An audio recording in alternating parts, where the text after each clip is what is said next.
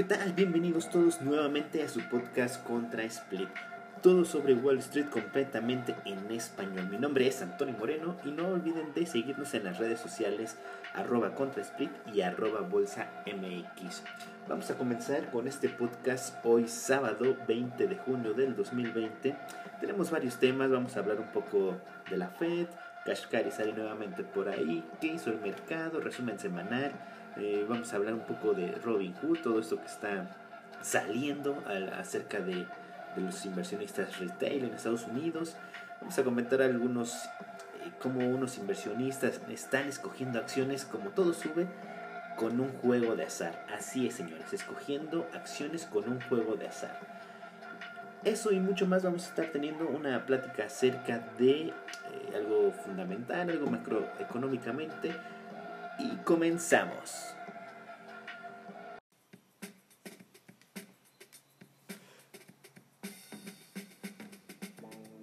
Comenzamos el podcast con el resumen del día viernes. Los principales índices accionarios en Estados Unidos concluyeron el día con variaciones mixtas ante los temores de una segunda ola de contagios de coronavirus. Por otro lado, el presidente de la Fed, Jerome Powell, mencionó que la recuperación económica de Estados Unidos de la epidemia de coronavirus será desafiante y no habrá una solución rápida mientras que en Europa los principales índices accionarios concluyeron con ganancias con la expectativa de que la Unión Europea apruebe un paquete de estímulos para compensar el impacto del coronavirus en las economías. El FTSE 100 subió 1.10% apoyando en el sector de la tecnología de la información, mientras que el DAX avanzó 0.40%, impulsado mayormente por el sector de productos de primera necesidad. Recordar que el Banco de Inglaterra eh, mantuvo las tasas de intereses eh, en los mismos niveles, fue el día de ayer viernes, y por ahí hubo un, un escándalo en, acerca del índice del DAX, bueno, no del DAX, sino de una empresa alemana, donde pues Wildcard pues no encuentra el dinero, señores. Así es, le hicieron una auditoría y no encuentra el dinero restante. Ya saben cómo termina todo esto. Eh, la acción cayendo un 80%. Al final de la sesión estuvo recuperando un 10, un 15%, pero ya en, fuera de horario regresó cayendo un 5 más.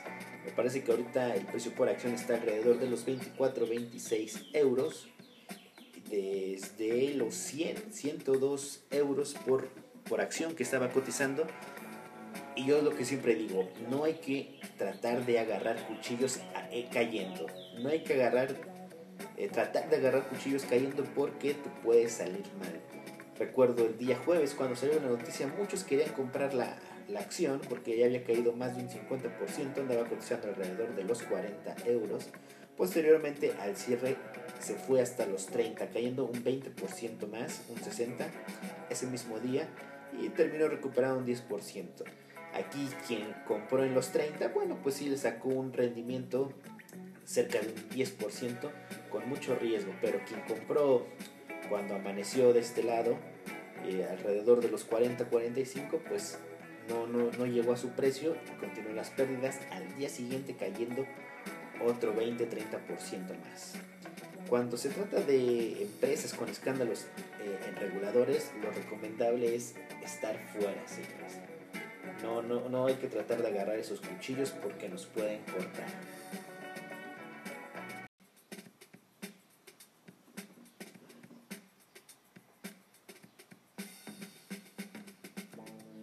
Cuanto a noticias corporativas, Apple dijo que volverá a cerrar temporalmente algunas de sus tiendas en Florida, Arizona, Carolina del Sur y Carolina del Norte por el aumento de los nuevos contagios de coronavirus en Estados Unidos. Esto hizo tambalear un poco los índices, eh, amanecieron alcistas el día de ayer, pero ya a media sesión cuando salió la noticia los hicieron tambalear.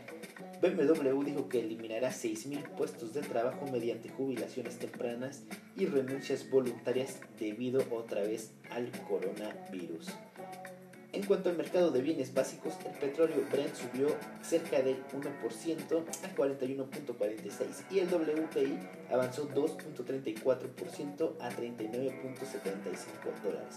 El oro ganó 1.34 y la plata avanzó 1.22% por la parte de los índices americanos en la semana tienen saldo positivo el Nasdaq subiendo 1.86 el SPY subiendo 1.46 y el Dow Jones con fuertes subidas cerca del 3%.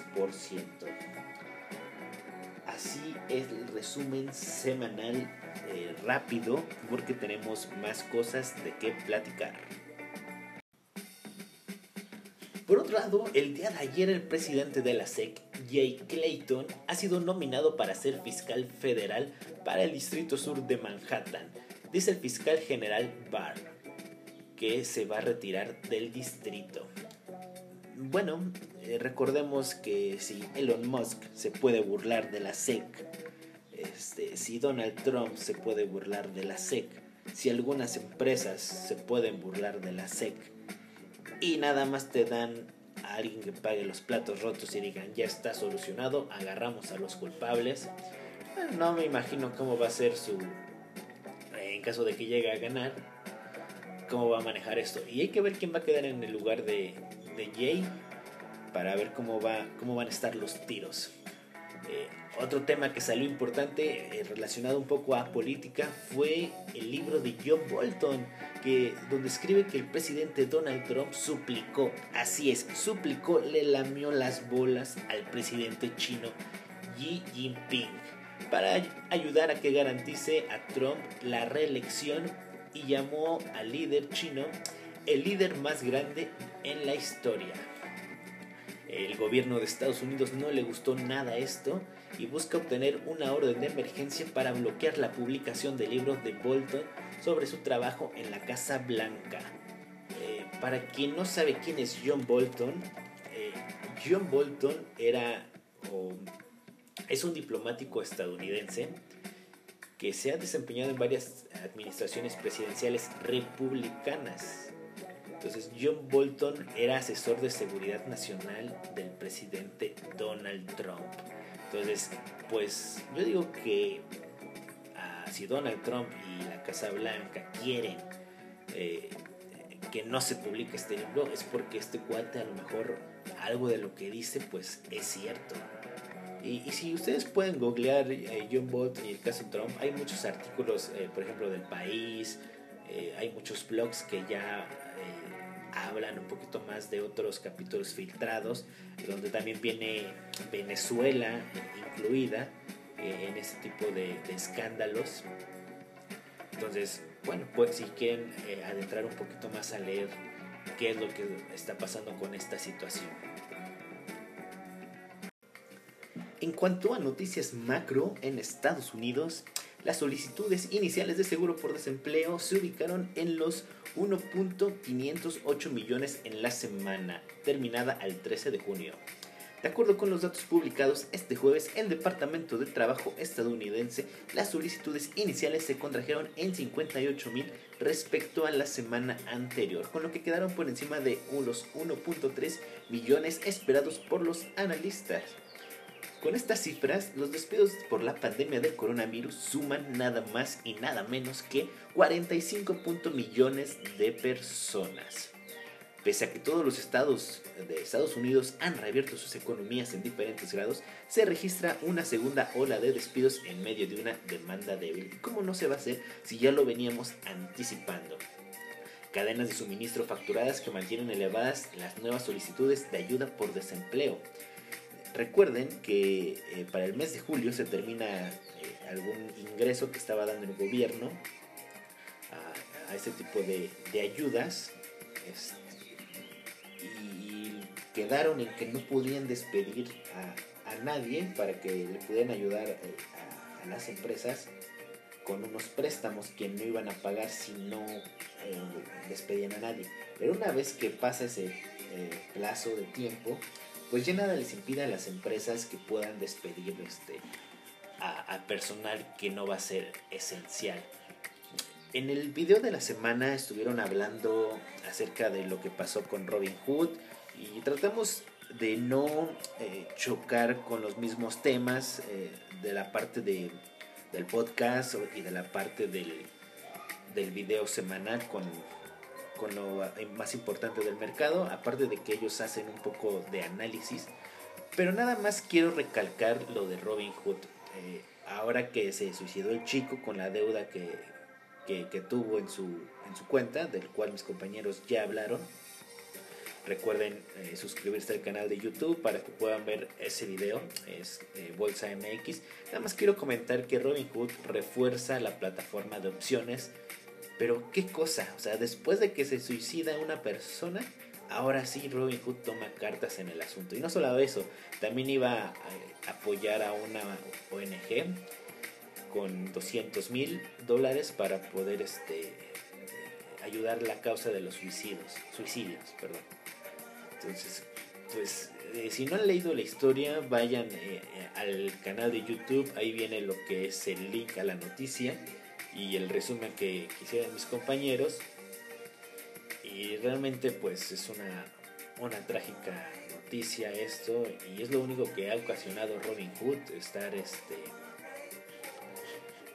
tanto optimismo, tanta incongruencia de parte de los retails y no solamente de los retails, el, icono del day trading, este Portnoy, ahora usa letras aleatorias de Scrabble para elegir una acción. Así es, utiliza un juego al azar para escoger una acción. Porque saben que no importa dónde escoja, todo sube, la fe te respalda. Entonces es impresionante cómo este date este, de Barstool se haya convertido realmente en, un icono del day trading y, se burle de esta manera donde sale eh, buscando la acción que salió fue el ticker RTX eh, Raytheon me parece que se llama y, realmente como así eh, escoge las acciones y vamos a ver el lunes cómo termina todo esto pero es que realmente es esto es eh, pues es de, es de reírse como como la, el cuento, ¿no? O el mito ese donde los changos con dardos pueden eh, tener un mejor rendimiento en, en bolsa escogiendo acciones. Pues se me figura algo así, donde pues es lo que ha ocasionado la Fed. Y pues si me apresuran a mí un poco, yo creo que la Fed también tuvo que ver con el suicidio de, este chico. Es realmente lamentable que, que esté pasando todo esto por un mercado eh, en burbuja, un mercado manipulado, un mercado que no tiene nada que ver las valoraciones de las empresas, cómo va la economía. Entonces, esto también es culpa de la Fed, señores. Entonces, nada más quería comentar este tipo de, situación que, hubo. Eh, les digo, tratamos de no chocar los mismos temas para que no esté, pues no sea repetitivo y sea hay, más material y eh, podamos hablar de, todo esto. Y bueno, vamos a hablar un poco acerca de todos estos términos que, utilizan los medios ingleses, algunos blogs, algunos traders, eso de FOMO, FOMO, este, ¿qué otra por ahí está? Me parece que TINA, eh, ¿qué es eso de la teoría de la FED?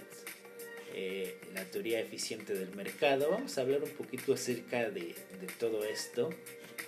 La teoría de América corporativa es inmune al dolor y qué es lo que significa cuando uno lee eh, este tipo de artículos y dice FOMO, pues no, la verdad no, no, este, no me suena. Todo esto se, basa eh, en el mercado que pues ha rebotado desde mínimos de, de, de este año de marzo y aquí hay una guía de lo que está impulsando los mercados financieros ahora con las propias palabras de Wall Street, pero como dice el podcast, completamente en español. Y vamos a empezar con la primera y la más importante, no luches contra la Fed. Un factor clave que ha sido Wall Street en esta subida, realmente con el balance de la Fed que se ha expandido unos 3 billones de dólares desde marzo, eh, el lema de no peleen contra la Fed, ya que la liquidez suministrada por el Banco Central de los Estados Unidos ha alimentado una tendencia al alza. Entonces, pues no luchar contra la Fed es no ponerse cortos a mediano o largo plazo en este, este tipo de situaciones. Claro, en intradía pues sí podría sacar algo, pero realmente pues no, este, no, no es lo recomendable, más con la Fed que está aumentando su balance. Eh, FOMO FOMO, ¿qué es FOMO?